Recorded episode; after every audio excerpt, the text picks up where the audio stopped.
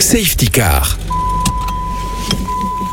Ça y est, bientôt les vacances et cette année, vu que je me suis enfin offert une caravane toute rutilante, direction le camping des flots bleus. Bon, je ne vous cache pas que ce sera une première pour moi, donc je me suis renseigné car tracter une caravane, ou même une remorque d'ailleurs, ça ne s'improvise pas. Première chose, vérifiez que votre voiture est apte à tirer un chargement et quel est le poids autorisé. Ne le dépassez surtout pas. Il est possible, ce qui n'est pas mon cas, que vous ayez besoin d'une formation obligatoire, donc renseignez-vous. Vous trouverez toutes les infos nécessaires dans le manuel constructeur.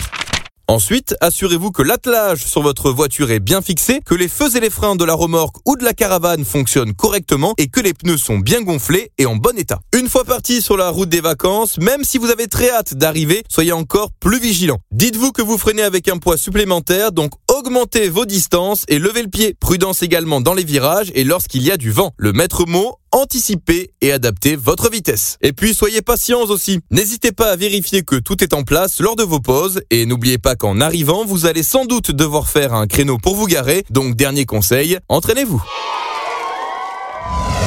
Bonne route